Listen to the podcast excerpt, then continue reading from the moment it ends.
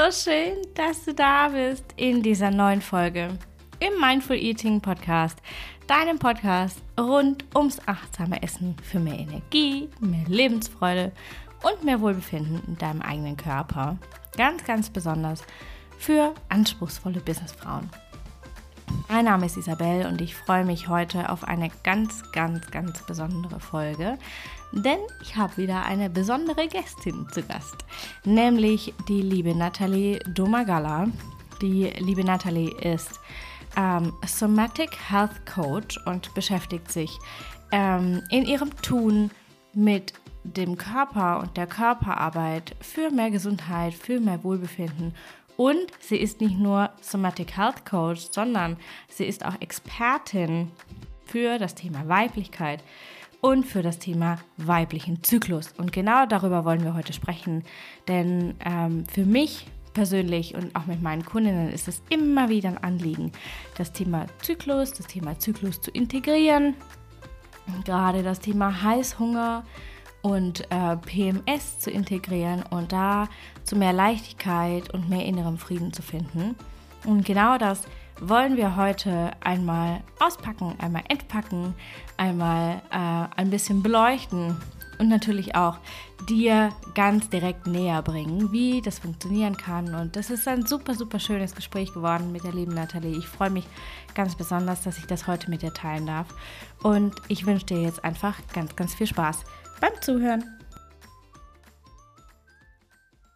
So, ich begrüße die liebe Nathalie. Ich freue mich mega, dass du heute hier bist und wir heute dieses Gespräch führen über ein Thema, das, wie ich ja glaube, wahnsinnig viele Frauen betrifft. Auch wenn ja keiner so gefühlt drüber redet, außer wir befinden uns in dieser spezifischen Bubble. Aber bevor wir da jetzt ähm, drauf eingehen, tiefer drauf eingehen und äh, ganz tief ins Thema eintauchen, Magst du dich für alle die, die dich noch nicht kennen, mal mit so ein paar Worten vorstellen? Wer bist du? Was machst du? Was zeichnet dich aus?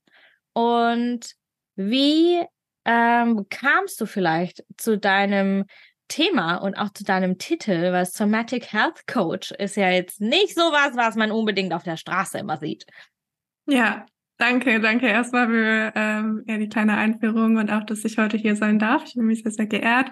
Ähm, und vor allem, dass wir auch über so ein wichtiges Thema sprechen, was mir ganz, ganz doll am äh, Herzen liegt oder wo ich auch extrem ja, für brenne einfach, das mehr und mehr in die Welt zu spreaden, weil wie du sagst, unser weiblicher Zyklus ist halt so ein Ding, der die meisten von uns begleitet vor allem als weibliche Wesen, als menstruierende Wesen, sage ich auch immer gerne, ne, wie auch immer du dich bezeichnen möchtest. Ähm, aber die wenigsten sprechen halt immer noch drüber, außer wir sind halt in diesen Bubbles unterwegs. Ne? Ja, Auf genau. jeden Fall, ähm, genau, ist mein Name Nathalie. Ich bin äh, mittlerweile 24 Jahre alt, ich muss mal ein bisschen rechnen. Ähm, und bin Somatic Health Coach für Unternehmerinnen ähm, was bedeutet, dass wir vor allem mit der Weisheit deines Körpers arbeiten und dass es halt darum geht, ähm, ja, dich dahin zu bringen, dass du im Business dich besser fühlst und auch besser performst am Ende, indem du lernst, im Einklang mit deinen körperlichen Bedürfnissen ähm, zu leben und zu arbeiten und dadurch auch gewisse ja Symptomatiken, die du vielleicht ähm, erlebst, das kann auf körperlicher oder auch auf psychischer Ebene ähm, passieren. Ich bezeichne es, also ich sage immer gerne, es sind PMS-Symptome, aber am Ende alles, was irgendwie auch so hinter hormoneller Disbalance vor allem steckt oder auch generell, wenn wir einfach nicht im Einklang mit unseren ja, wahren Bedürfnissen leben, ähm, alles, was du so erlebst. Ähm, genau, und da wirklich zu lernen, dich wieder so mit der Weisheit deines Körpers zu verbinden, ist ähm, was, was vor allem auch hinter dem Somatic steht, nämlich die Körpertherapie oder die Arbeit ähm, mit dem Körper. Und da arbeite ich eben ganz viel mit ähm, dem Atem, mit Bewegung, aber auch mit ähm, Body Response, nenne ich es immer gerne. Also Körper, also wie mhm. antwortet dein Körper in gewissen Situationen? Ja, das heißt zum Beispiel, du fühlst dich gestresst. Ähm, wo spürst du das Ganze dann in deinem Körper? Was sagt dein Körper dir denn? Weil unser Körper ist so, so schlau, da steckt so, so viel Weisheit drin. Und das Ding ist, meistens wissen wir das auch oder spüren wir das auch, aber wir nehmen uns nicht wirklich die Zeit zuzuhören. Und ähm, das ist eben genau das, was wir zum Beispiel in gemeinsamen Sessions machen oder was ich halt zum Beispiel in der Arbeit ähm, mit Klientinnen mache, dass wir halt wieder ähm, uns mit dieser Weisheit des Körpers, die eigentlich immer da ist, halt verbinden und dass du wieder lernst, auf deinen Körper zu vertrauen, dass aber vor allem auch dein Körper wieder lernt, dir zu vertrauen. So, weil das ist auch so ein Ding, wo wir immer denken ähm, oder wo wir immer unseren Körper gerne blamen und sagen, wir können unserem Körper nicht mehr vertrauen, aber am Ende ist es ja wie eine liebevolle Beziehung, zu der wir ähm, irgendwie zurückkehren wollen. Und äh, genau wie bin ich dazu gekommen? Aus persönlichen Struggles heraus, wie das immer so ist in der Welt der Entrepreneure. Wir hatten irgendwie einen eigenen Schmerz und haben da draußen nicht wirklich Hilfe gefunden, beziehungsweise mussten uns die Hilfe so ein bisschen äh, ja zusammensuchen. Doch ich habe damals mit ähm, nicht mal mit krassen PMS-Zyklusbeschwerden zu tun gehabt, würde ich mal sagen, weil ich hatte nämlich gar keinen natürlichen Zyklus, ganz, ganz lange Zeit meines Lebens, also bis zu meinem 21. Lebensjahr ähm, habe ich eigentlich nie wirklich einen regelmäßigen, natürlichen, normalen Zyklus, sage ich mal, erlebt, ähm, aufgrund von ganz früh Pille verschrieben, ähm, konnte sich alles nicht richtig einpendeln. Dann habe ich sie abgesetzt, hatte aber lange Zeit mit einer Essstörung zu tun und ähm, ja, einfach mein Körper war unter ganz, ganz viel Stress, jetzt auch wenn ich im Nachhinein zurückblicke. Und ähm, genau, da habe ich halt nie meine Periode zurückbekommen, dann irgendwann eine Hormonspirale gehabt. Und das war für mich immer sowas, wo ich dachte, okay, dann habe ich ein Problem weniger. Ähm, bis ich dann angefangen habe, mich mal mit meinen körperlichen Symptomen in Form von, zum Beispiel, ich habe mich immer aufgebläht gefühlt, ja, ich hatte immer einen Blähbauch, ich hatte totale Verdauungsbeschwerden, ähm, ich war ganz, ganz müde, erschöpft immer, ich hatte ganz, ganz depressive Gedanken auch, also ne, es waren sowohl körperlich als auch ähm, ähm, ja, psychische Symptome, sage ich mal. Mir war zum Beispiel auch immer extrem kalt und so. Es waren alles so Dinge, die ich lange Zeit gar nicht so wirklich in Frage gestellt habe, bis es dann irgendwann mal so ein bisschen geknallt hat, sage ich mal. Ja. Also ich so einen kleinen äh, ja, Nervenzusammenbruch hatte ähm, nach einer ganz, ganz anstrengenden Phase, ganz anstrengenden Phase in meinem Studium. Und ähm, Genau, dann sage ich mal, der Körper und das Leben mich so ein bisschen in die Ruhe gezwungen. Damals kam nämlich auch gerade ähm, der bekannte Virus, über den heute nicht mehr so viele Leute sprechen, aber damals war plötzlich die ganze Welt in Aufruhr. Wir hatten ganz, ganz, oder ich hatte ganz, ganz viel Zeit zu entschleunigen und ähm, ja, war ja auch so dazu gezwungen und habe dann eben angefangen, mich ganz viel mit dem Thema, also mit mir selbst, mit meiner Gesundheit zu beschäftigen, wollte wirklich rausfinden, weil ich wollte mir eigentlich immer Gutes tun, aber man liest halt einfach auch viel Scheiße da draußen, ne? Und ähm, ja, wollte halt rausfinden, boah, was brauche ich eigentlich, was braucht mein Körper eigentlich? Und in diesem ganzen Prozess ähm, habe damals super viel über Ernährung gelesen, also ganz viel in Form von Ernährung wieder ins Gleichgewicht gebracht, habe aber auch angefangen zu meditieren und Yoga zu machen und all die schönen Praktiken, ähm, die mich immer mehr in Einklang mit mir gebracht haben. Und damals ist mir dann ein Buch über Zyklus ähm, Gesundheit in die Hände gefallen, beziehungsweise es war eigentlich ein bisschen spirituelleres Buch. Äh, Wild Power empfehle ich auch immer gerne. Das ist eines meiner Lieblingsbücher, wenn es darum geht, und ähm, habe das gelesen und es hat mich so krass fasziniert und ich dachte mir, krass, was, was steckt da eigentlich in unserem Zyklus? Warum weiß ich nichts davon? Warum weiß niemand was davon so gefühlt? Und ähm, genau, dann hatte ich halt plötzlich diesen, diesen Wunsch in mir, das ähm, ja auch in mir selbst zu erleben. Habe mir meine Hormonspirale damals entfernen lassen und ähm, auch da, meine Frauenärztin wollte mir irgendwelche wilden Diagnosen stellen und mir sagen, dass ich ja nicht erwarten darf, jetzt meinen Zyklus wieder zu bekommen und so. Und ich hatte damals dann schon so ein Vertrauen in meinen Körper, dass ich wusste, okay, ich habe so viele Dinge schon wieder ins Gleichgewicht gebracht. Das schaffen wir auch noch. und dann, äh, genau, ein paar Monate später habe ich mein, ähm, meine erste Periode erlebt, nach ganz, ganz langer Zeit. Und das war einer der schönsten Momente in meinem Leben. Und seitdem, ähm, ja, natürlich hat es ein bisschen gedauert, bis mein Zyklus sich wirklich so richtig wieder eingependelt hat, sage ich mal. Und ähm, ich habe aber immer mehr angefangen, die ganzen Signale zu beobachten und das in meinen Kalender zu integrieren oder generell einfach in meinen Alltag zu integrieren und mehr mit meinen Phasen zu flowen und so. Und ähm, ja, habe da einfach so eine krasse Passion auch für das Thema entwickelt, dass ich mich dann ganz tief mit ganz vielen Symptomatiken beschäftigt habe und mit dem, was in unserer Gesellschaft so damit verbunden ist und ähm, immer mehr auch angefangen habe, das in meine Arbeit als Coach dann damals zu integrieren. Also ich habe immer mehr ähm, Frauen ja dazu äh, verholfen, mehr im Einklang mit ihrem Zyklus zu leben. Und ähm, Genau, das mache ich heute immer noch und ich liebe es sehr. und äh, Zyklus ist auch immer, ich sage immer gerne, es ist mehr so dieser Rahmen.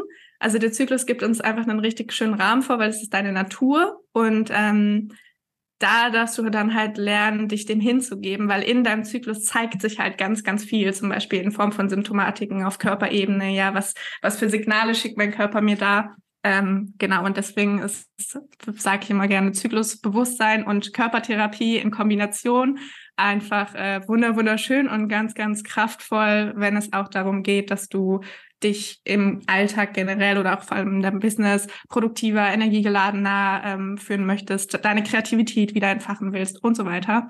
Und ähm, das sind alles so Sachen, da gehen wir heute bestimmt noch drauf an. Aber das war es mal so ein bisschen zu mir.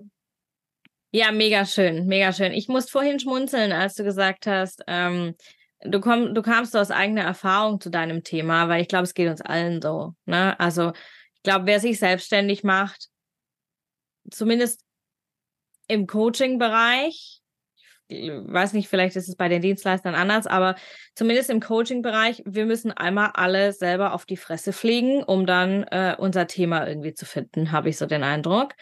Und ähm, es ist mega schön, dass du heute hier bist und wir heute über das Thema Zyklus sprechen. Und ganz spezifisch möchte ich gern mit dir über das Thema zyklischer Winter sprechen, weil ich glaube, so die ganzen Phasen über den Zyklus ähm, kommen viele Frauen super gut mit klar, ähm, bis es in den zyklischen Winter geht.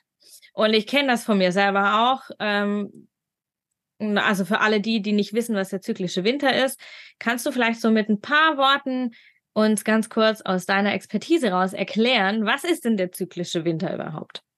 Ja, ähm, genau, ich versuche es ganz kurz zu halten. Ähm, genau, wir durchlaufen im Laufe unseres Zykluses immer wieder dieselben vier Phasen und ähm, dein Zyklus, und das sind so das, was die meisten Frauen auch immer noch wissen, ne? der Zyklus ist im Durchschnitt so ähm, zwischen 28 und 35 Tagen oder auch mal um die 21 Tage. Ne? Ich sage immer, da gibt's auch eigentlich keine strikten Regeln, an die wir uns zu halten haben. Ähm, aber genau in diesem Rhythmus, in diesem monatlichen Rhythmus, den wir durchlaufen, durchlaufen wir halt immer wieder die gleichen vier Phasen, beginnt mit unserer Menstruation. Ja, das bedeutet immer der erste Tag deiner Blutung ist der erste Tag deines neuen Zykluses und damit startet auch quasi dein innerer Winter. Und die Jahreszeiten ähm, stehen immer so sinnbildlich für die einzelnen Zyklusphasen, weil es einfach eine schöne Verbildlichung ist und sich das Ganze besser vorstellen zu können oder besser zu verstehen, weil die Mut, die wir generell in den vier Jahreszeiten empfinden, ist auch so die Mut, die wir in den vier zyklischen Jahreszeiten empfinden. Das bedeutet, du startest ähm, mit der Menstruation in deinen inneren Winter, dauert dann so drei bis sieben Tage, je nachdem, wie lange deine Blutung oder vor allem auch die Stimmung geht und danach kommst du dann langsam in deinen inneren Frühling.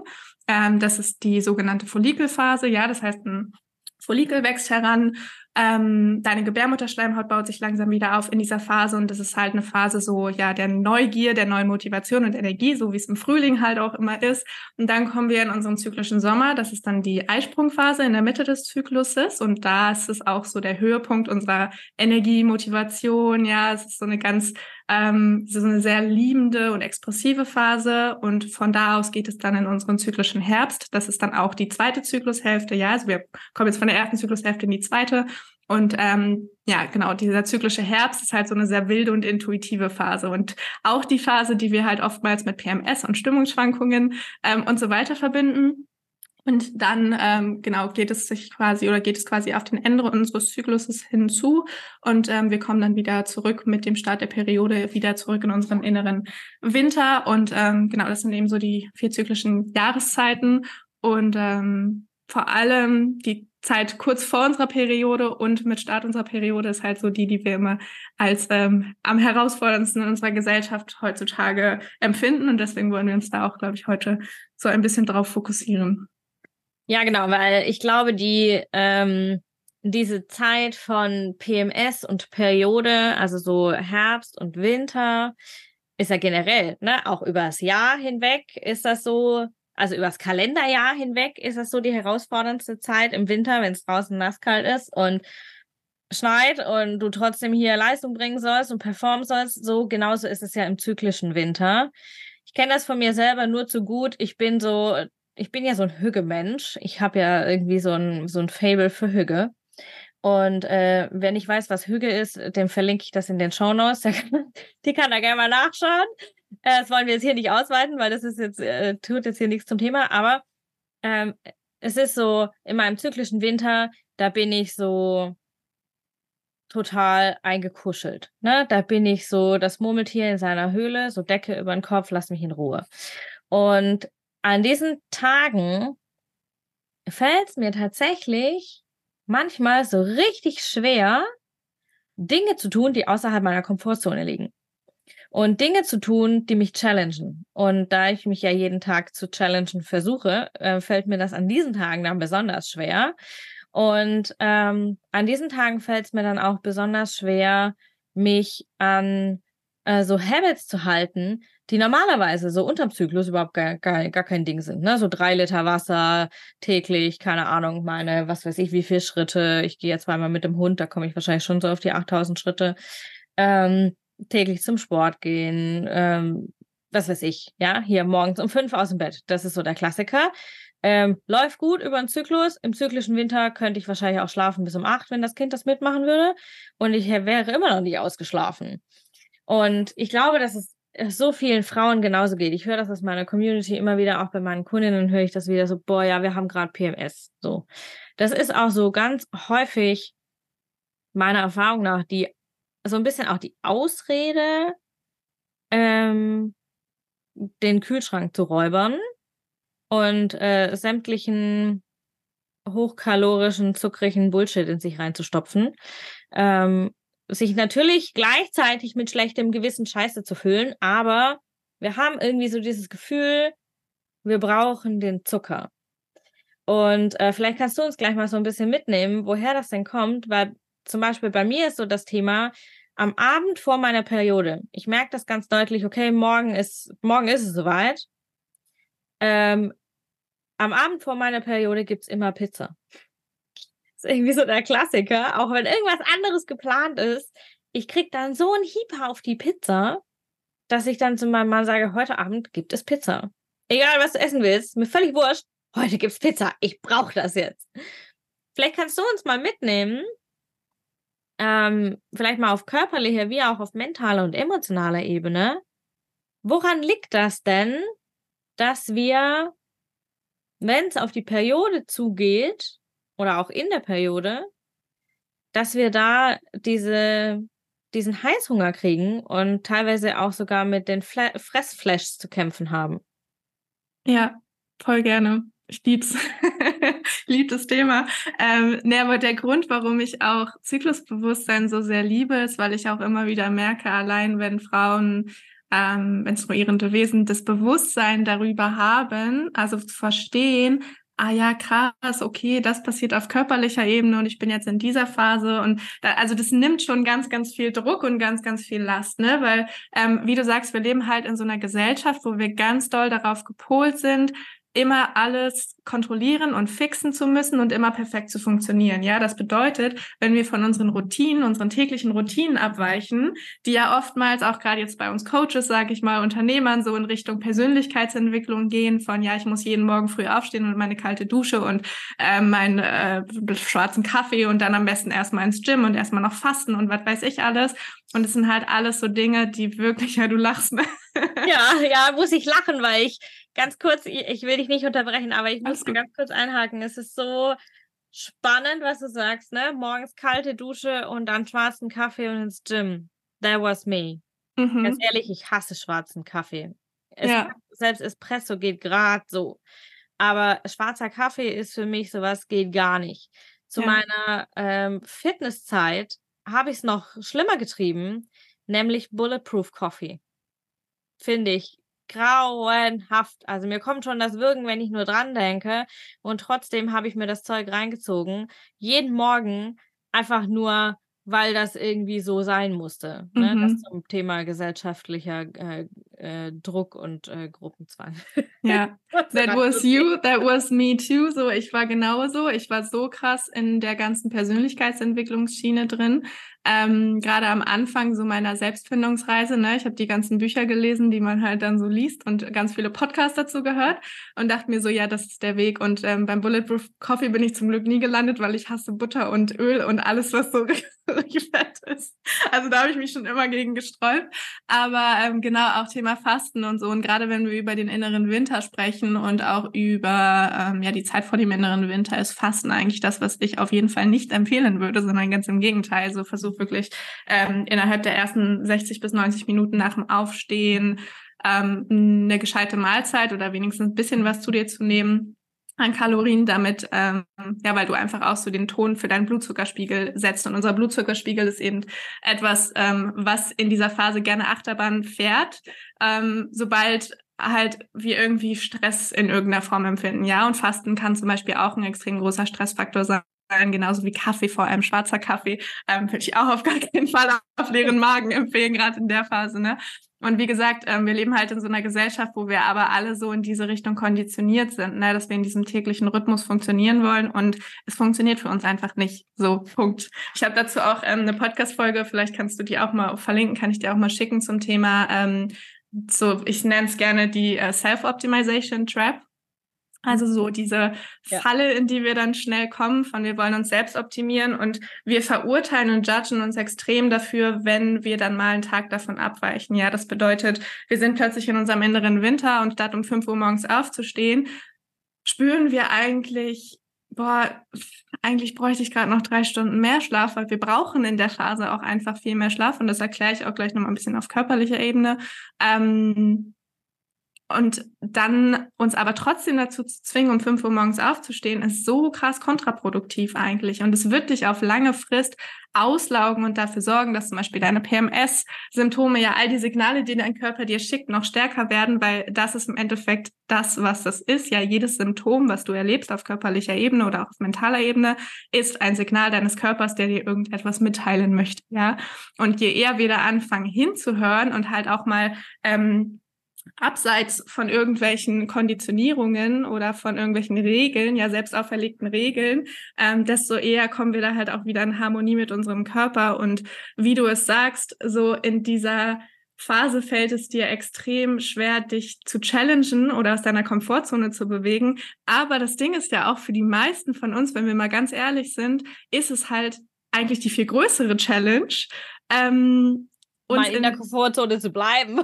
Ja, beziehungsweise es geht auch schon aus unserer Komfortzone heraus, uns einfach mal in der Ruhe zu lassen und halt mal zu sagen, okay, vielleicht brauche ich heute mal keine strikte Morgenroutine und vielleicht ist es halt einfach die drei Stunden, die ich länger im Bett liege oder vielleicht auch einfach mal einen ganzen Tag im Bett zu verbringen. Boah, krass, wann habe ich mir das denn das letzte Mal erlaubt? So, ne? Und was passiert denn, wenn ich das einfach mal durchziehe? Und du wirst merken, deine Gedanken fangen an zu rasen, Du spürst Dinge auf körperlicher Ebene. Es ist so unangenehm, weil wir gar nicht mehr gewohnt sind, einfach nur mit uns zu sein, generell einfach nur zu sein, ohne irgendwas zu tun. Und du wirst ganz schnell in den Modus verfallen, wo du das Gefühl hast, boah, ich muss irgendwas tun, ich muss irgendwas leisten, so.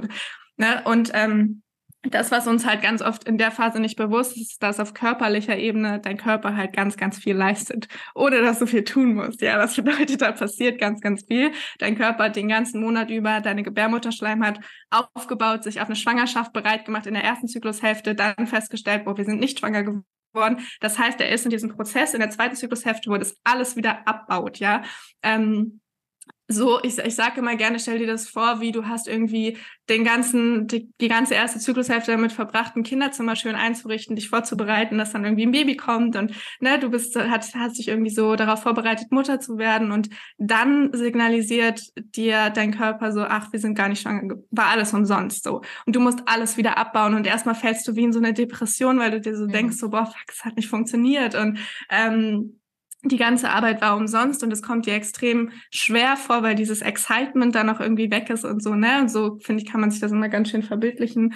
Ähm, genau, und dann halt mit dem Start in unseren inneren Winter, wenn dein Körper das alles dann wirklich abstößt, das ist auch wie so ein Ego-Tod, sage ich auch immer gerne. Also es fühlt sich manchmal an wie so ein kleines Sterben und je eher wir es lernen, da halt einfach mit zu fließen und uns dem so ein bisschen hinzugeben, statt halt ähm, Widerstand zu leisten, desto angenehmer oder einfacher werden wir diese Phase halt auch empfinden und vielleicht auch lernen, ähm, sie anzufangen zu lieben, weil ich mittlerweile, ich liebe diesen Prozess, für mich sowas Wunderschönes und gleichzeitig Schmerzhaftes, aber es kann halt auch irgendwie, also es ist wie so eine wunderschöne Sentimentalität. Ähm, ich, also auch in meinen Mentorings, du erlebst quasi in dem inneren Winter nochmal einzelne Phasen. Das wäre jetzt ein bisschen zu komplex, um das hier alles aufzurollen. Aber ähm, wenn wir jetzt auch zum Beispiel auf das Thema Heißhunger eingehen, dann ist es auch immer so was, wo wir versuchen, irgendwas zu entfliehen, irgendwas zu kompensieren. Ja, genauso tun wir es meistens auch durch Selbstoptimierung. Es kommt immer so ein bisschen auf deine Intention dahinter an. Ne? Ist deine Intention dahinter gerade nourishing? Also ich möchte mir selbst etwas Gutes tun und oftmals reden wir uns auch ein, dass wir uns was Gutes tun wollen. Aber wenn wir mal wirklich uns mit unserem Körper verbinden und auf die Signale hören würden, dann würden wir eigentlich relativ schnell merken, wo eigentlich geht es gerade gar nicht mit, sondern eher gegen meine Bedürfnisse. Mhm. Ähm, genauso ist es auch mit dem Essen. Ne? Der Essen kann, je nachdem, was für eine Intention du dahinter hast oder was gerade ne, vielleicht die Pizza, du willst ja, also das ist wie so, vielleicht willst du gerade dein inneres Kind nähren oder es ist irgendwie sowas, was dir einfach so ein comfy Gefühl gibt und so ein Gefühl von Sicherheit und Geborgenheit und ähm, mit dieser Intention daran zu gehen, ist was ganz anderes als Essen zum Beispiel als Bestrafung zu nutzen oder Essen einfach mindless als Kompensation zu nutzen für etwas, was wir nicht fühlen wollen. Weil das sage ich halt immer gerne, wenn du ähm, das Gefühl hast, boah, ich fange an zu essen und ich kann nicht aufhören und ich weiß doch eigentlich, dass ich gar nicht hungrig bin, aber irgendwie esse ich trotzdem und ich finde mich immer wieder vor dem Kühlschrank, ähm, dann frag dich mal, okay, wofür also auf, auf Deutsch sind manchmal, fallen mir manchmal die Wörter nicht so ein, aber wofür ist dieses Essen gerade ein Replacement? Also was ja, versuche ich durch dieses Essen, genau, ja. ein Ersatz. Ähm, und das ist halt meistens dein wahres Bedürfnis, ja, zum Beispiel das Bedürfnis nach Sicherheit, nach Ruhe, nach mehr Zeit, ähm, was auch immer, Geborgenheit, Liebe, ja. ja. aber das ähm, zu facen, also dem zu begegnen, ja. ist meistens viel, viel schwieriger und unangenehmer, als ähm, das zu versuchen zu stopfen mit Essen in dem Fall. Ne? Und das ist halt auch das Ding in der Phase. Wir sind, wir haben plötzlich eine Verbindung zu unserem Unterbewusstsein und das sind wir nicht gewohnt, beziehungsweise haben wir in der ersten Zyklusphase zum Beispiel nicht so krass. Ähm, das heißt, unser Unterbewusstsein bringt plötzlich Themen und Gedanken und Gefühle hoch, die sich irgendwie im Laufe des Lebens so bei uns angestaut haben, vielleicht, weil wir sie nicht gefühlt haben. Und wir können damit nicht umgehen, weil wir es nie gelernt haben, weil es, äh, weil es schmerzhaft ist, ja, weil es teilweise Dinge sind, die wir uns nicht anschauen wollen, weil sie plötzlich unsere ganze Illusion und irgendwie alles, was wir uns aufgebaut haben, zum, zum Bröckeln bringt. Und ähm, genau, dann nutzen wir eben Dinge wie Essen oder Netflix oder was auch immer es ist, um ähm, das Ganze irgendwie zu kompensieren oder vor dem davon zu laufen. Je länger du das aber tust, desto schwieriger wird es meistens, ne? weil langfristig ist es auch nicht die Lösung. Ja, total. Und das ist ja immer das Problem, ne, mit den unterdrückten Gefühlen. Ähm, das äh, rollen wir vielleicht in einer anderen Podcast-Folge nochmal auf, das Thema unterdrückte Gefühle. Die Kiste will ich jetzt hier nicht aufmachen. Ja. Aber was du, was du gerade gesagt hast, fand ich mega, mega spannend. Ne? Wir sind im zyklischen Winter mit unserem Unterbewusstsein auf Standleitung. Wir sind mit dem Unterbewusstsein, der Schleier zwischen Bewusstsein und Unterbewusstsein ist viel dünner als während des Restes Zyklus. Wir sind einfach viel näher an uns dran, schon deswegen, ähm, weil wir uns hier, weil wir hier nicht so einfach funktionieren können und weil uns hier unsere Weiblichkeit einfach vor Augen geführt wird.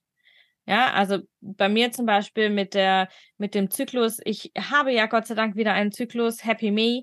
Ähm, nach dem Stillen äh, war das echt so eine Frage, so kommt er wieder, kommt er nicht wieder, kommt er wieder, kommt er nicht wieder er ist wieder da. Äh, ich habe es tatsächlich voll gefeiert. Also mir ging es da genauso. Ich muss vorhin schmunzeln.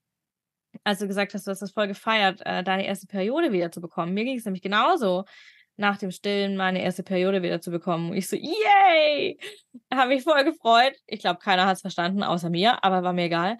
Ähm, Fühl ich. Und, ja, außer mir und dir wahrscheinlich.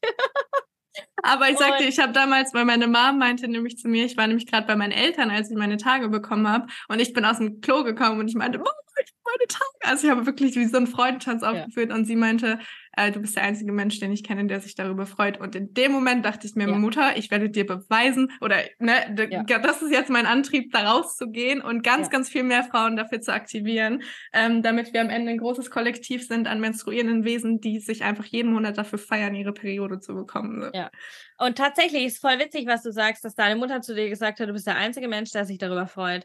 Genau dasselbe hat mein Mann auch zu mir gesagt. Er kennt keine Frau, die, die, die es feiert, wenn sie ihre Periode kriegt. Jeder ähm, versucht irgendwie so mit Periodenprodukten, ist das ein Wort, keine Ahnung, ähm, sich irgendwie so trotzdem am Funktionieren zu halten. Und genau das finde ich so crazy. Wir kriegen in dieser, in diesem zyklischen Winter ja unsere Weiblichkeit quasi äh, aufs Brot geschmiert, also direkt vor Augen gehalten. Aufs Brot geschmiert ist vielleicht nicht die richtige, das die richtige Metapher. Naja, egal.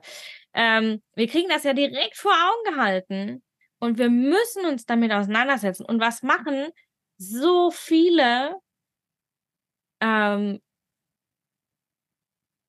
gerade auch mit dem Thema Essen, ähm, sie geben dem nach, diesem Heißhunger, und wir haben ja auch einen kalorischen Extrabedarf ne, in unserer Periode. Also wir haben, ähm, ich habe das mal nachgeschlagen, ich glaube, es sind um die 300 Kilokalorien, die wir tatsächlich in der Periode pro Tag extra essen dürfen. Und wenn wir das mal vergleichen, das ist wie in der Schwangerschaft.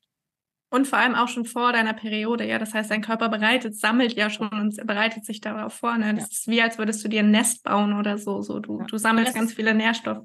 Genau, und das ist wie in der Schwangerschaft. Da hast du auch so um die 200, 300 extra Kalorien pro Tag. Das muss man sich mal vor Augen halten. Ja, das ist crazy.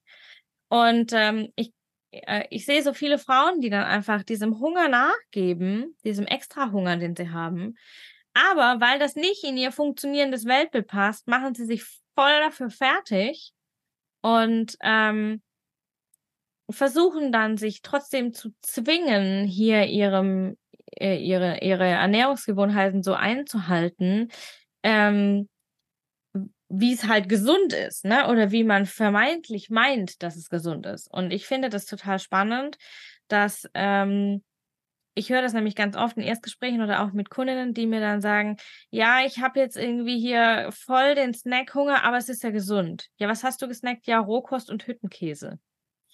Und in, also nichts gegen Rohkost und Hüttenkäse, aber in der Periode gibt dir das halt nichts. Und ich, wenn ich dann nachfrage, ja, auf was hattest du denn eigentlich Bock? Ja, Süßkram, Knabberzeug. Also was, was, was wiederum bedeutet, wir zwingen uns hier in eine Ernährungsreaktion, ne, in eine Essenshandlung, die gar nicht zu dem Bedarf passt, den wir eigentlich gerade haben.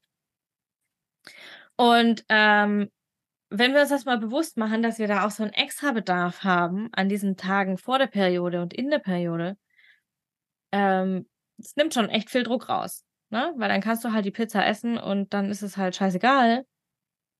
Beziehungsweise ist es nicht egal, sondern ähm, du hast es vorher schon so schön gesagt und ich musste schmunzeln, weil das immer genau das, weil es genau dasselbe ist, was ich immer sage. Es kommt drauf an, warum du was isst. Es ist scheißegal, was du isst im Prinzip. Es kommt nur drauf an, warum du das isst. Es kommt drauf an, warum du dich für die Pizza entscheidest. Und bei mir ist es zum Beispiel so, du hast mich da vorhin voll abgeholt ähm, dieses Pizza und ehrlicherweise, das ist jetzt ein bisschen Real Talk hier, aber ehrlicherweise, wir essen die Pizza gemütlich eingekuschelt mit der Decke auf dem Sofa. Und das ist für mich so ein cozy Moment, wo wir uns einkuscheln und wo die Pizza so mein way to go ist, dieses Bedürfnis nach Geborgenheit und nach Einkuscheln und nach ähm, Verbindung zu mir auch zu erfüllen. Mhm. Und vielleicht kannst du da jetzt von deiner Expertise nochmal so ein bisschen was mit reingeben zum Thema Körperarbeit, ne, mit der, mit der somatischen Arbeit, weil ganz ja. viele Frauen sagen einfach zu mir, ja, ich habe halt den Hunger, aber es passt halt nicht rein. Ja, voll. Ähm, du hast gerade so viele spannende Dinge gesagt, auf die ich gerne eingehen würde. Aber erstens, was halt ganz, ganz wichtig ist, ne, der erhöhte Kalorienbedarf. Ähm, es gibt halt immer einen Unterschied auch zwischen körperlichem Hunger und zwischen emotionalem Hunger. Ja, das ja. heißt, im ersten Schritt dich mal zu fragen, bin ich gerade wirklich körperlich hungrig? Also, ne, ist es ein, und es ist schwierig, weil wir, wir sind es nicht mehr gewöhnt, mit unserem Körper zu kommunizieren. Ne? Also, das darf man auch erstmal wieder lernen, zu unterscheiden zwischen, ey, was für Signale schickt mir denn mein Körper, die wirklich darauf hindeuten, dass ich gerade körperlich hunger, hungrig bin, so. Und ich brauche Kalorien und ich brauche Nährstoffe, ja, weil dein Körper braucht Nährstoffe natürlich. Ähm, ich bin auch kein Fan davon zu sagen, ja, hau dir jetzt halt nur noch Süßkram rein, weil das hat für mich auch nichts mit intuitivem Essen zu tun. Weil wenn wir anfangen, uns mit der Weisheit unseres Körpers zu verbinden, dann wird unser Körper uns auch genau sagen, was wir gerade eigentlich brauchen. Ja, das bedeutet, manchmal kann es auch sein, dass du gewisse Nährstoffe brauchst, die halt super wichtig sind, damit alle Prozesse in deinem Körper normal ablaufen können. Und ähm, da ist natürlich Gemüse und Obst und Hülsenfrüchte und ne, äh, gesunde Fette und alles, was halt uns mit Nährstoffen gut versorgt, super, super wichtig. Ähm, und dann auf der anderen Seite kann uns Essen natürlich auch ein Gefühl von Liebe und von Comfort und da kommt es dann voll auf unsere Intention auch an, ne? Weil es gibt auch die, also wie gut kennen wir die Situation, wo wir versuchen, uns irgendwie dann zu bestrafen mit Essen oder so, ne? Also wir essen irgendwie und wir merken, boah, eigentlich habe ich gerade eigentlich nur ein schlechtes Gewissen und irgendwie will ich das auch gerade gar nicht eigentlich essen, aber ich kann irgendwie nichts dagegen tun. Ähm, das heißt, du fühlst dich schlecht und du begibst dich in so eine negative Gedankenspirale, die dich dann im Endeffekt was am Ende dafür sorgt, dass deine Gedanken in deinem Körper eigentlich viel, viel mehr Stress verursachen als das eigentliche Lebensmittel oder Essen an sich. Weil wenn wir von Anfang an gesagt hätten, boah, ich glaube, ich habe gerade Bock auf Schokolade so und du nimmst dir die Schokolade und du gehst da aber mit einer gewissen Achtsamkeit rein, ja, mit einer Intention von, okay, ich tue mir gerade was Gutes und es bringt mir Komfort und ich habe da gerade Lust drauf und ich esse dieses Stück Schokolade, aber ich mache es mir vorher cozy und ich atme ein bisschen, ja, also ich esse es langsam und bewusst und ähm, nicht schnell und Hauptsache ganz, ganz viel reinstopfen und irgendwie versuchen, eine emotionale Leere in mir zu füllen, die da eigentlich gerade ist und gefühlt werden will. Also dich immer erstmal zu fragen, ja, was brauche ich denn eigentlich gerade, ist ein guter Ansatz.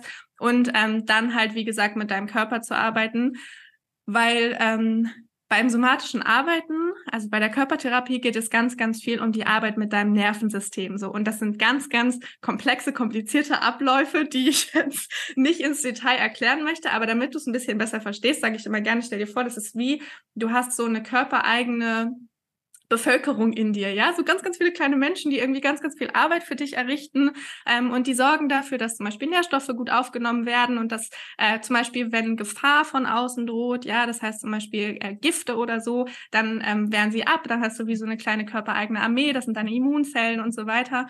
Ähm, und Ganz, ganz oft ist es so, dass wir durch unsere Gedanken oder durch gewisse Konditionierungen, das heißt, wir fühlen uns zum Beispiel schlecht, wenn wir irgendwas essen, was nicht in die Liste unserer guten Lebensmittel in Anführungszeichen passt. Ja, das heißt, wir essen zum Beispiel ein Stück Schokolade, obwohl wir für uns festgelegt haben, das ist ein schlechtes Lebensmittel. So, dann signalisieren wir unserem Körper natürlich, ich gebe mir gerade etwas Schlechtes und all diese inneren, deine innere Bevölkerung, alle sind plötzlich auf Alarm und sind so, oh mein Gott, scheiße, das ist schlecht, das wollen wir nicht in unserem Körper haben und so und sorgen für ganz, ganz viel Stress in deinem Körper. Während, wenn wir lernen, unserem Körper zu signalisieren, hey, das ist okay. So, alles gut. Ich tue das gerade aus Liebe. Ich möchte mir was Gutes tun. Wir werden nicht sterben an diesem Stück Schokolade. Dann können die sich auch innerlich alle beruhigen. Und es beginnt vor allem damit, dass du lernst, dich selbst zu beruhigen und zu regulieren. Und da kommen dann eben die Regulierungstools ins Spiel, mit denen wir unser Nervensystem beruhigen und wo wir uns Schritt für Schritt, weil natürlich geht das nicht von heute auf morgen. Ja, eine Konditionierung basiert meistens darauf, dass wir kommt meistens aus unserer Kindheit, teilweise aus unserer Jugend, dass wir irgendwann mal etwas gelernt haben und einen gewissen Schutzmechanismus gebildet haben, ja. Das bedeutet, diese Gedanken sind meistens unterbewusst so fest verankert, dass wir sie gar nicht wahrnehmen. Ja, und das braucht Übung und das braucht Zeit, dass wir es schaffen, uns selbst wieder zu signalisieren, dass etwas sicher ist. Dass es zum Beispiel sicher ist, das Stück Schokolade zu essen. So. Und ähm, da können wir dann zum Beispiel mit unserem Atem arbeiten. Da können wir dann anfangen, Dinge einfach langsamer zu tun, achtsamer zu tun.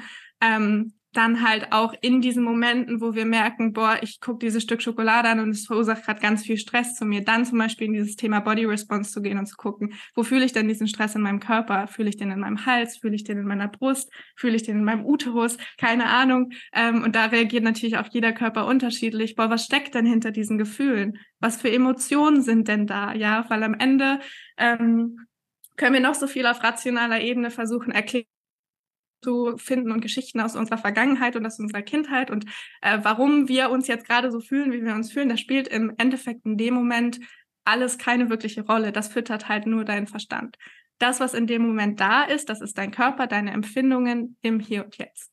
So, und mit denen kannst du dich verbinden und da kannst du dann versuchen, langsam Entspannung reinzubringen, zum Beispiel durch Bewegungen, durch deinen Atem, ähm, Meditation, ja, alles Mögliche. Und da arbeite ich dann eben mit der Körpertherapie, die halt wunderschön ist und die es lernt, dass du dir selbst quasi Schritt für Schritt wieder beibringst, ähm, dass gewisse Dinge, die sich für dich stressig und unsicher anfühlen, wieder sicher anfühlen. Dass du lernst, sich wieder zu regulieren und dadurch entsteht dann eben auch wieder dieses Vertrauen zwischen dir und deinem Körper. Und dadurch entsteht dann auch wieder ein ganz normales intuitives Essverhalten, sage ich immer, weil intuitives Essverhalten würde ich dir jetzt heute sagen, jemanden, der gar keine Verbindung zu seinem Körper hat, ja, fang doch einfach an, intuitiv zu essen, so. Dann würde der sich wahrscheinlich mit Süßigkeiten und Pizza vollstopfen, weil du gar kein Gefühl dafür hast, äh, was sind denn eigentlich meine eigenen Bedürfnisse, ja, also da ein bisschen achtsamer ranzugehen. Und manchmal braucht es auch irgendwie noch gewisse Rahmen und ähm, so können wir uns dann halt da immer entspannter rantasten. Und da beginnt für mich dann erst dieses intuitive Essen in der Form, wo es wirklich wohltuend und nährend und schön auch einfach ist, so, ne? Genau, ja, das total. waren jetzt ganz viele Themen, die ich angesprochen habe. Aber vielleicht hat es so ein bisschen mehr Klick gemacht bei dem einen oder anderen. Ja, voll. Und das ist ja auch genau das, was ich, äh, ich musste äh, währenddessen, während du gesprochen hast, immer nicken. Also ich fühle mich schon so wie der Wackeldackel auf der Hutablage. Mhm. Ähm, weil es ist ja auch immer das, was ich immer sage, ist ja auch das, was ich immer sage. Achtsamkeit kommt vor Intuition. Wenn du dich selbst, ach, weil Achtsamkeit schafft Bewusstsein. Und wenn du dir selber nicht bewusst bist, dann kannst du auch, und wenn du deine Intention, äh, deine Intuition gar nicht wahrnimmst, kannst du auch deiner Intuition gar nicht folgen, weil du spürst sie ja gar nicht. Und ähm, so, so schön, dass, was du sagst, den Stress im Körper wahrzunehmen. Ja, und diesen, diesen, diesem Stress einmal durch den Körper zu folgen. Ja, wo fühlt es, wie fühlen wir uns denn überhaupt? Ja, wie sind wir überhaupt mit unserem Körper? Und äh, ich nutze da wahnsinnig gerne Bodyscan-Übungen. Oder zum Beispiel ist eine Lieblingsübung meiner Kunden, die lieben irgendwie alle äh, Schokoladenmeditation. Mhm. Lieben alle. Wie letztens mit einer Kirsche gemacht, habe ich auch. Genau, also, also wenn wir über das Gleiche äh, sprechen, so ganz langsam und achtsam quasi mit Schokolade, oder? Genau, und äh, ja. das ist quasi, ähm, es gibt auch eine Meditation, glaube ich, auf dem Mindful, also hier auf dem Mindful Eating Podcast, äh, wo ich das anleite. Muss ich mal gucken, ob das, ja doch, ich glaube, ich verlinke das mal in den Show Notes.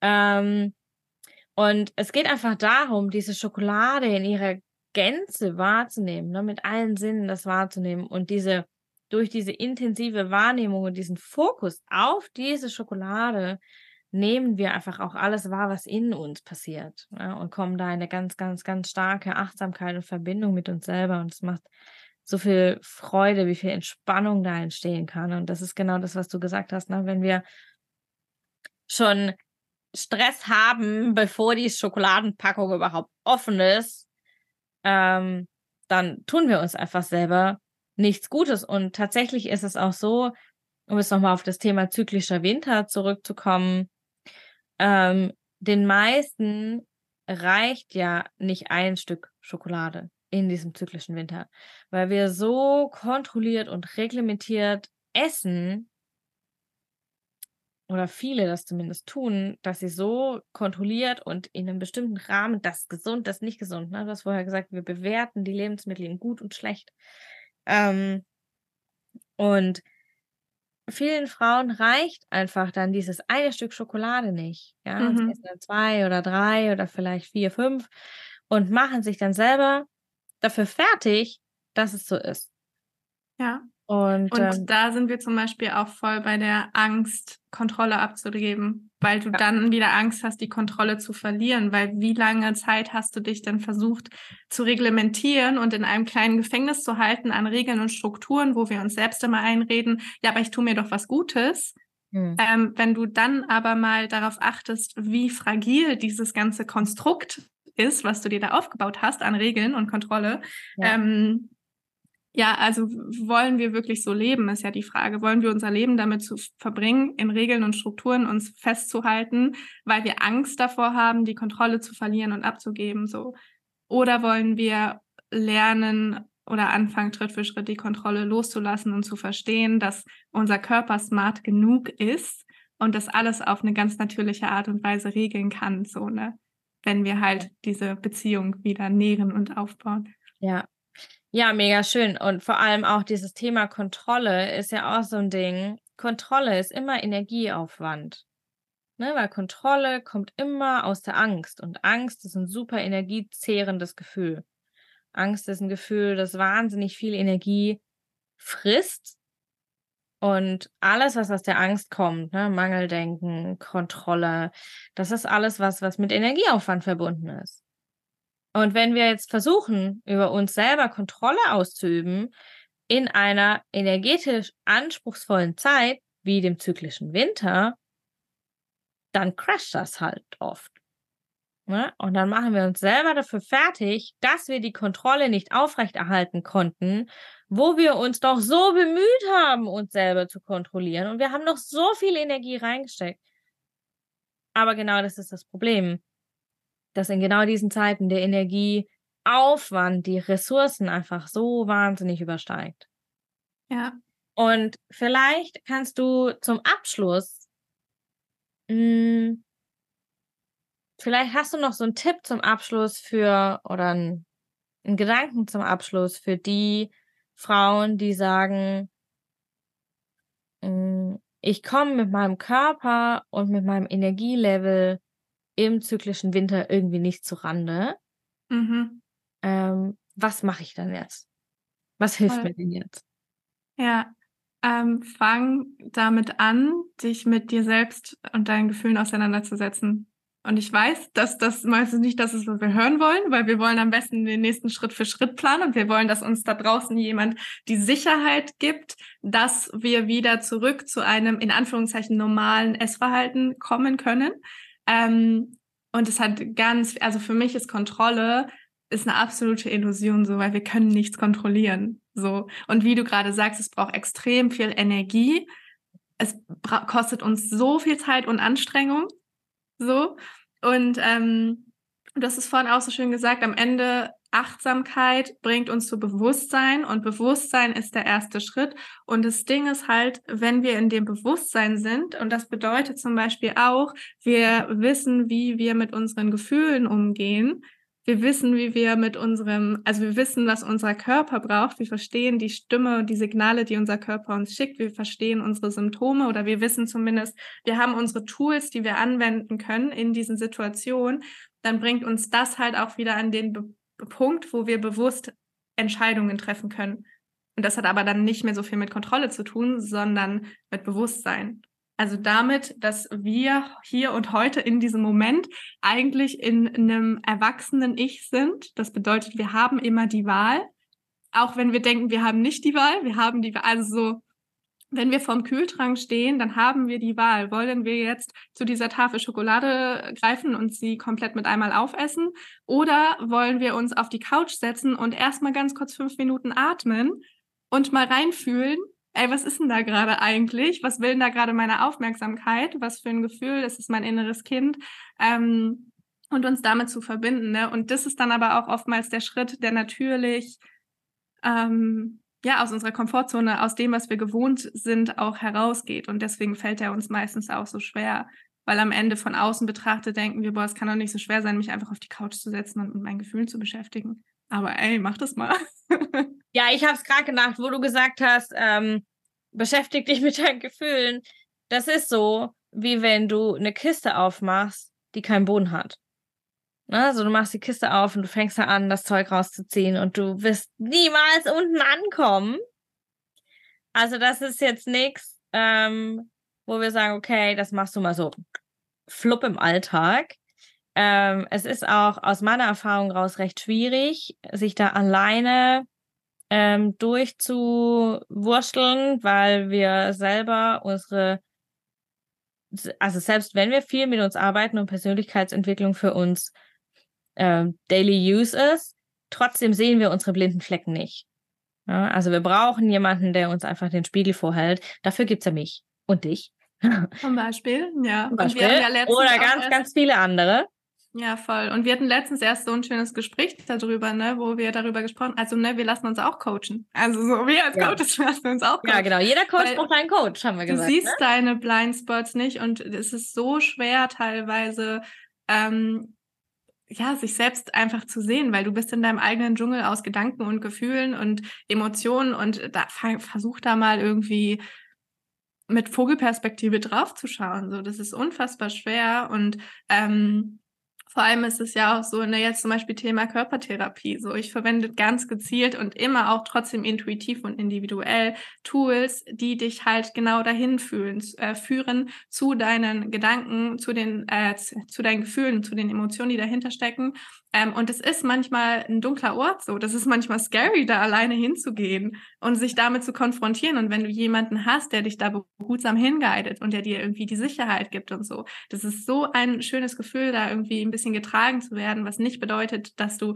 uns für immer brauchst oder so, sondern du darfst dann auch lernen, da irgendwie alleine hinzuschauen und ähm, deine Tools, ähm, de ja, deinen Toolkasten aufzubauen aber ähm, es ist halt einfach so eine krasse Hilfe und Stütze. Und vor allem, wenn du mit Leuten zu tun hast, die Monate, Jahre lang, also ich weiß, dass du jahrelang den Weg gegangen bist, ich bin den Jahr, Weg jahrelang gegangen, dahin ähm, diese Verbindung zu sich selbst irgendwie wieder zu schaffen und zu einem Gefühl von äh, ja nicht Kontrolle, sondern mehr Freiheit und Flexibilität und Spontanität auch zu finden und wie befreiend das auch ist. Ähm, und das ist ja auch genau der Grund, warum wir halt anderen Menschen dabei helfen wollen, weil wir halt nicht wollen, dass ihr Monate, Jahre lang den gleichen Struggle durchlebt, den wir irgendwie durchlebt haben. So muss nicht sein. Ja, und selbst wenn es so war, ich muss gerade dran denken, wo du das gesagt hast, ich habe das schon Monate und Jahre lang, ja, eher Jahrzehnte, bin ja schon ein bisschen älter als du, mhm. äh, ähm, eher Jahrzehnte und ich muss gerade dran denken, wie weit das wohl zurückgeht und bin dann da so über dieses Thema ähm, Generationentrauma gestolpert, weil tatsächlich ich das nicht nur in meiner Erziehung als Kind schon mitbekommen habe, sondern natürlich meine Mutter dasselbe erlebt hat, mein, meine Großeltern dasselbe erlebt haben, ist dann noch die Kriegsgeneration. Und ähm, also es ist nicht so, dass wir da irgendwie quasi als weißes Blatt hier reingehen in dieses wundervolle Leben, sondern wir kriegen ja sofort quasi in den ersten Jahren unseres Lebens schon diesen Stempel aufgedrückt, wie das für alle anderen vorher war. Und äh, das nehmen wir mit, ja. Und wenn wir das nicht für uns selber lösen, und ich komme aus einem Haushalt, da spricht man nicht über Gefühle. Das äh, war bei meinen Großeltern so, das ist ein völliges Tabuthema, das war bei meinen Eltern so. Ähm, und ich habe das mitgenommen natürlich, ne? Und das war ein sehr langer Weg der Heilung und des Selbst, der Selbst Erkenntnis und des Selbstbewusstwerdens. Und ähm, ja, am Anfang haben wir gesagt, wir mussten alle äh, erstmal auf die eigene Fresse pflegen, ähm, um uns mit den eigenen Themen zu beschäftigen, da, was wir jetzt als als Coachin eben weitergeben. Und genauso ist es ja auch mit diesen Themen, ja, mit dem Thema, mit dem Thema Gefühle anschauen und dem Thema, ähm, sich überhaupt den eigenen Gefühlen bewusst zu werden. Und ja. ähm, ich hatte das jetzt kürzlich erst, und das vielleicht noch ganz kurz zum Schluss, ich hatte das kürzlich erst in der Mentoring, wo es eigentlich darum ging, ähm, dass das Zunehmen nicht funktioniert. Da gibt es auch eine Geschichte mit Essstörungen und so weiter. Ähm, und am Ende, jetzt quasi kürzlich im Mentoring, haben wir festgestellt, dass da so viele unterdrückte Gefühle sind, die diese körperliche Transformation des Zunehmens blockieren. Und seit wir da jetzt angefangen haben, damit zu arbeiten, hat sich das, das ist wie so eine Wolke. Ne? So, das ist wie wenn du aus dem Nebel fährst. Wow, da ist Sonne. Krass. Und das, genau das passiert, wenn wir anfangen, mit unseren Gefühlen zu arbeiten. Und jetzt sind wir von dem Thema zyklischer Winter PMS, glaube ich, recht mit abgekommen. Aber ähm, es ist ja auch genau das, ja. In, gerade in dem zyklischen Winter dürfen wir mit unseren Gefühlen arbeiten. Also wir dürfen immer mit unseren Gefühlen arbeiten, aber gerade dann ist der Zugang noch leichter, ähm, weil einfach die Bewusstsein und Unterbewusstsein so ein bisschen mehr zusammenrücken. Ne, und wir das quasi so, äh, weil uns auch der Zugang so ein bisschen leichter fällt. Deswegen sind auch viele Frauen, vielleicht kannst du das bestätigen aus deiner, ähm, aus deinem Expertenblick, ähm, vielleicht, deswegen sind auch viele Frauen so emotional während der Periode oder kurz, kurz vor der Periode. So dieses Weinerliche, dieses, ähm, dieses emotional geöffnete, dieses Angreifbare, dieses Gestresste, dieses äh, hart gegen sich selber sein, weil funktionieren müssen und das funktioniert in, diesem, in dieser Zeit eben nicht so. Ja, vielleicht kannst du das nochmal bestätigen, äh, ob das aus deiner Sicht auch so ist, dass viele Frauen einfach super emotional sind in dieser Zeit und dass das einfach, ne, wie du sagst, genau die richtige Zeit ist. Total. Und vor allem dann für dich halt auch ein Ventil dafür zu finden, weil das ist wie ein Eimer, ja. Und jedes, jede unterdrückte Emotion bringt einen neuen Tropfen in diesen Eimer und irgendwann läuft er halt über so, ne? Und das ist dann auch meistens der Punkt, wo wir ähm, in Anführungszeichen die Kontrolle verlieren, ja, irgendwie plötzlich wütend und traurig werden und gar nicht wissen, boah, warum. Und am Ende ähm, finde ich, also das alles, worüber wir heute geredet haben, hat ganz, ganz viel mit PMS und äh, Periodenschmerzen zum Beispiel zu tun, weil am Ende all das und auch PMS ist es halt einfach ein Begriff für ganz, ganz viele Symptome, die darunter fallen können. Und das sind eben Symptome, das sind Signale deines Körpers und da steckt ganz, ganz viel hinter. Genauso Periodenschmerzen und genauso das Essen. Das Essen ist eigentlich nie das Thema. Ja, das Essen ist immer stellvertretend für irgendwas, was eigentlich ähm, ja nicht gefühlt oder nicht gesehen werden möchte oder angeschaut werden möchte eigentlich. Und gerade wenn du zum Beispiel sagst, jemand hat ein Problem damit zuzunehmen, dann steckt dahinter wahrscheinlich auch, dass es generelles Thema damit ist, mehr Raum zu ne einzunehmen, ja, sich größer zu machen, gesehen zu werden und so. Und ähm, genauso, ja, gibt's halt andere Themen, hinter denen andere Dinge stehen. Also so es gibt immer Gründe, warum wir irgendwie an irgendwas festhalten und gerade auch mit dem Thema Essen und Periode und deswegen finde ich es auch so also es macht so viel Sinn, dass diese Dinge auch so oft miteinander einhergehen, ja, Heißhungerattacken und so, da steckt so viel Scham hinter. Also das sind so schambehaftete Themen in unserer Gesellschaft heutzutage und wie du vorhin gesagt hast, es geht über Generationen. Also es geht gar nicht darum, dass wir das alles irgendwie verstehen und zurückverfolgen, weil da können wir wahrscheinlich fünf Leben mit verbringen, so, bis wir das alles analysiert haben, mhm. ähm, sondern wir wollen raus aus dem Kopf kommen und halt rein ins Gefühl, weil das ist das, wo wir im Hier und Jetzt Dinge auflösen lösen können, so indem wir anfangen, sie zu fühlen, indem wir anfangen, uns mit der Scham zu konfrontieren oder mit Wut und dann halt zu merken, boah, die sind ja gar nicht so schlimm, wie ich immer dachte. So, ihr seid ja gar nicht gefährlich, ihr wollt mir ja einfach nur irgendwie was zeigen. Okay, cool. Schön, dass ihr da seid. Hallo. Und dann ist das auch alles irgendwie, fühlt sich das auch alles nicht mehr so heavy und schwer an, wenn wir in diesen Themen so ein bisschen die also die Scham so ein bisschen auch da rausnehmen, ja, und einfach anfangen, zum Beispiel, wie wir heute offen darüber zu sprechen und zu sagen, hey, und ich glaube, ne, nur weil wir an einem Punkt sind, wo wir andere Leute in diesem Prozess begleiten, heißt das nicht, dass wir befreit davon sind. So, ich finde mich auch äh, nee. mit einer Pizza auf der Couch und denke mir, boah, ja, gerade einfach, also so, ich will mich gerade nicht mit meinen Gefühlen beschäftigen. Gar kein Bock gerade so. Und das ist auch okay. Es muss auch nicht immer sein. Aber ja. da für dich halt die Balance zu finden und erstmal den ersten Schritt zu machen, ist meistens ähm, ja, nicht so easy. Und dann dich halt dabei begleiten zu lassen, jemanden an deiner Seite zu haben, ist mega, mega wertvoll. Ja. Super schön. Das zum Abschluss. Ich danke dir ganz, ganz herzlich für all deine ganze Expertise, für die Gedanken, die Tipps, die Insights. Und äh, wir verlinken natürlich all deine Kanäle ähm, auf ähm, äh, in den Show Notes. Und ähm, genau, äh, dein Podcast werden wir auch verlinken. Ähm, genau, wir verlinken einfach alles. alles. Sehr gerne. Und ich danke dir ganz, ganz, ganz herzlich für dieses wundervolle Gespräch. Es wird mit Sicherheit eine Wiederholung beziehungsweise eine Vertiefung einmal geben. Kann ich mir sehr, sehr gut vorstellen. Vielleicht sogar in der Winterzeit würde es sich ja auch super schön anbieten. Voll, gerade auch zum Thema Weihnachten und so, ne? Das ist ja auch immer oft was, wo wir dann wieder mit dem Thema zu kämpfen haben. Lustigerweise, wo wir auch heute so viel über das Thema Kontrolle und so gesprochen haben. Ich habe hier eine, äh, ich habe mir ein paar Notizen gemacht, ganz, ganz viel darüber, welche Nährstoffe im inneren Winter wichtig sind und worauf du achten solltest, lebensmitteltechnisch und so, ne? Allein darüber könnte man noch mal eine ganze Folge, äh, Folge ähm, machen, wenn wir weg vom emotionalen Hunger hin zum wirklich körperlichen äh, Hunger gehen. Ähm, also da kann man natürlich auch noch mal ganz, ganz tief reingehen und ganz, ganz viel mit der Ernährung ähm, ja, machen. Naja, aber danke, dass ich hier sein durfte, auf jeden Fall schon mal. Ja, so, so gerne. Ich freue mich so sehr, dass du hier warst. Es wird also, können wir schon mal äh, ankündigen, glaube ich, jetzt hier ganz spontan, ähm, quasi von der Leber weg. Es wird eine neue Folge geben zum Thema Essen. Körperlich Essen, weniger emotional. Freue ich mich schon sehr darauf. Ich danke dir, liebe Nathalie dass du da warst. Danke, danke. Das Interview hat mir wahnsinnig viel Spaß gemacht. Schon beim Aufnehmen, schon einfach im Gespräch mit der lieben Nathalie hat sich für mich wahnsinnig viel gelöst. Ich hatte super viele Aha-Momente und konnte mich in wahnsinnig vielen Themen wiederfinden. Gerade auch was das Thema Zyklus, Achtsamkeit angeht, mit dem Zyklus zu leben und nicht immer dagegen anzukämpfen, wie ich das früher oft getan habe.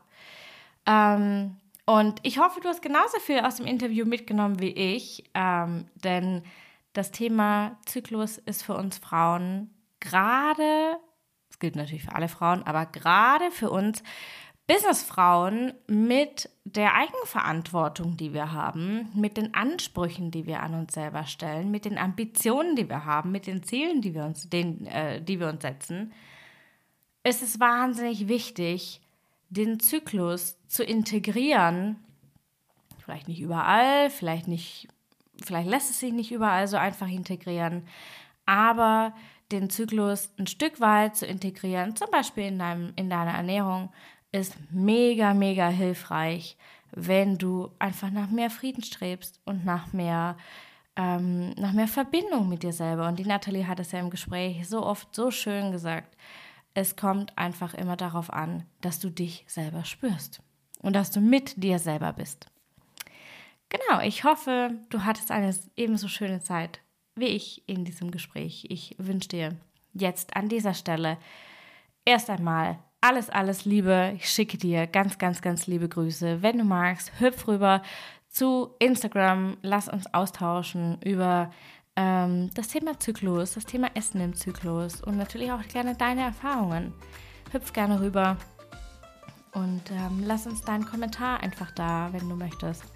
Und ähm, genau, alle Links, die du brauchst zu Nathalie selber oder zu mir, findest du wie gewohnt in den Show Notes. Und bis in der nächsten Woche hören wir uns wieder.